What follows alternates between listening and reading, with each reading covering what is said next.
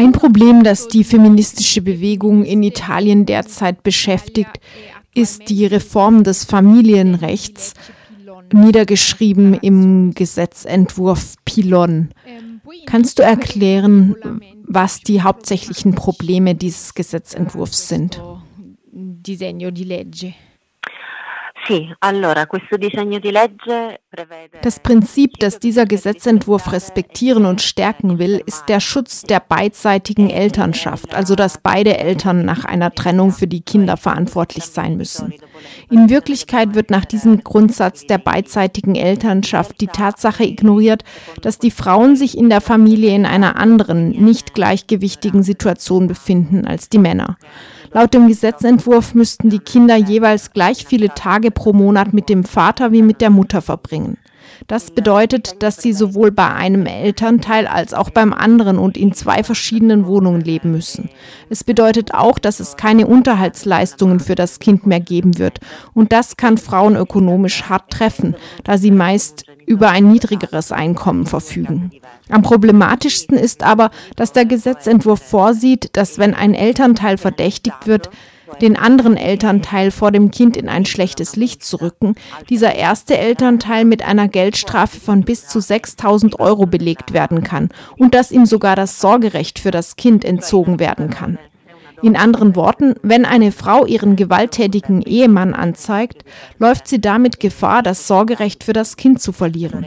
Es ist also klar, dass so ein Gesetzentwurf versucht, die väterliche Autorität zu stabilisieren. Diese Autorität wird von den Veränderungen in Frage gestellt, die die Frauen selbst einführen, in ihren Beziehungen zu den Männern, in den Familien und auch gegen die Familien. Denn der Entwurf für das Pilon-Gesetz ist ein verzweifelter Versuch, die Familie gegen das offensichtliche eigentliche Faktum zu verteidigen, dass die Zahl der Scheidungen und Trennungen spektakulär ansteigt und damit den Untergang der patriarchalen Familie anzeigt, wie wir sie kennen. patriarcale così come la conosciamo. Ein anderes wichtiges feministisches Thema in Italien ist derzeit der Femizid, das heißt der Mord an Frauen, weil sie Frauen sind. Die derzeit sehr aktive feministische Bewegung Non di meno, nicht eine weniger, bezieht sich mit ihrem Namen auf den Kampf gegen Femizide. Sind sie ein großes Problem in Italien? Ehm, ja, die Statistiken sprechen, soweit ich weiß, davon, dass in diesem Land mindestens alle drei Tage ein Femizid geschieht. Und wie auf der ganzen Welt ist es ein Phänomen, das leider verbreitet und alltäglich ist.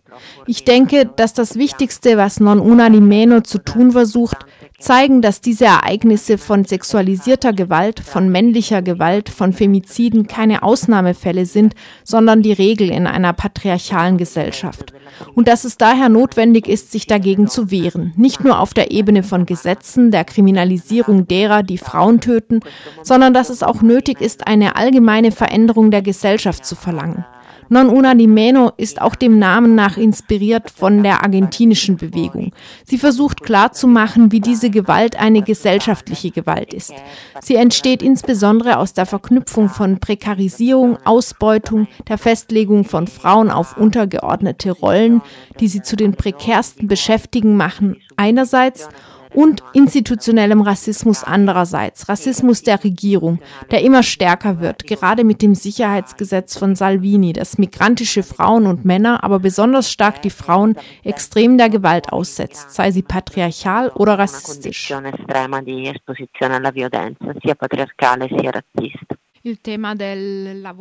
Das Thema der prekären Arbeit bringt uns zur nächsten Frage. Für den 8. März ist ein transnationaler feministischer Streik angekündigt. In Italien findet dieser Streik schon zum dritten Mal statt. Lässt sich schon absehen, welche Branchen, vielleicht auch welche Bevölkerungsschichten an dem Streik teilnehmen werden?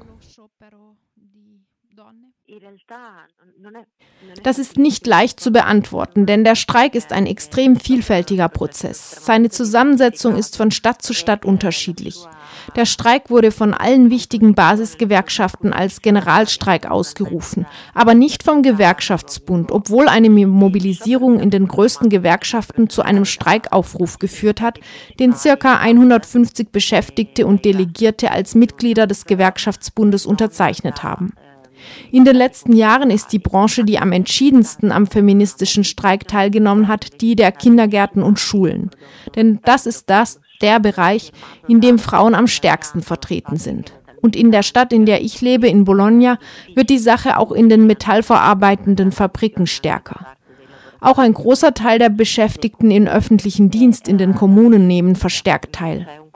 Auch Arbeiterinnen in der Logistikbranche sind dabei. Dort arbeiten vor allem Migrantinnen. Und es gab den Versuch, auch die Frauen einzubeziehen, die häusliche Arbeit verrichten. Das sind ebenfalls vor allem Migrantinnen. Das ist sehr schwierig, weil ihre Arbeit sie 24 Stunden am Tag fordert.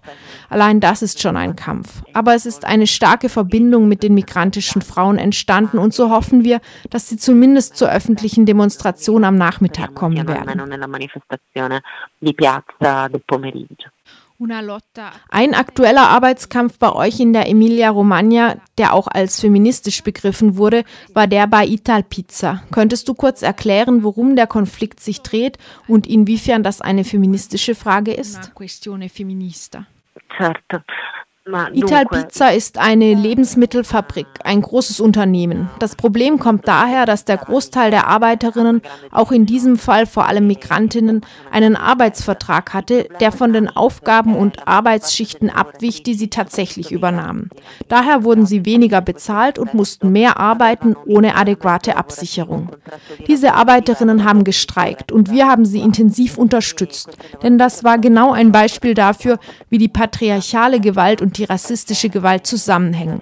Denn alle Arbeiterinnen bei Italpizza haben eine Aufenthaltsgenehmigung, die an ihre Erwerbstätigkeit gebunden ist, müssen also arbeiten, um die Aufenthaltsgenehmigung zu verlängern. Sie wurden von den Chefs erpresst, insofern sie Frauen sind und Migrantinnen und damit in einer prekäreren Situation gehalten werden können als andere.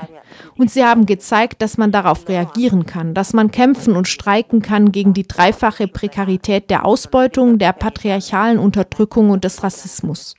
Für uns waren sie damit buchstäblich ein Sprungbrett zum feministischen Streik. Denn das ist die Botschaft des feministischen Streiks. Man kann erhobenen Hauptes gegen diese verschiedenen Formen sozialer Herrschaft kämpfen. Sconnessioni Precarie hat kürzlich eine Analyse des globalen feministischen Streiks veröffentlicht.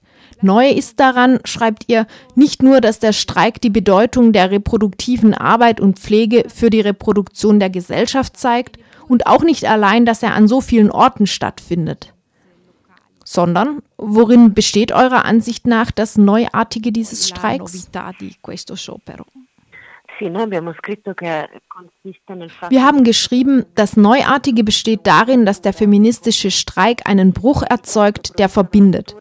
Wir sagen, dass er einen Bruch erzeugt, weil der feministische Streik mit dem Kampf gegen die männliche patriarchale Gewalt einen spezifischen Angriffspunkt gefunden hat, indem er von den speziellen Bedingungen der Frauen ausging, die die Gewalt ablehnen. Aber gleichzeitig hat er gezeigt, wie die Unterdrückung der Frauen, die Tatsache, dass sie auf besondere Weise Opfer männlicher Gewalt sind, ein Pfeiler der globalen Herrschaft, des globalen Kapitals ist. Denn die Gewalt gegen Frauen produziert eine Unterordnung, die zum Beispiel in der tagtäglichen Ausbeutung der Arbeit in Wert gesetzt wird. Auf einem Arbeitsmarkt, in dem Frauen sich in einer untergeordneten Position befinden, niedrigere Löhne bekommen und Belästigungen am Arbeitsplatz ausgesetzt sind. All das sind Formen, sie in eine prekärere, schwächere Situation zu bringen. Die sexualisierte Gewalt scheint die Arbeit von Migrantinnen zu beherrschen, die als Haushaltshilfen im häuslichen und Pflegebereich eingesetzt werden, um die Reproduktion der Gesellschaft zu unterstützen. Wir glauben, dass der Bruch der Frauen verbindet, denn die Ablehnung der männlichen Gewalt bedeutet zugleich, eine Gesellschaft abzulehnen, die ausbeutet, die unterdrückt, die diejenigen tötet, die an die Grenzen kommen. Und das bedeutet, dass all diejenigen, die gegen diese Gesellschaft der Unterdrückung und Ausbeutung kämpfen wollen, sich auf die Seite der Frauen stellen müssen. Und dass sie sich selbst verändern müssen. Denn dieser Streik verlangt, für die Frauen Stellung zu beziehen und sich klar auf die Seite derer zu stellen, die gegen die Gewalt kämpfen, statt derer, die sie ausüben.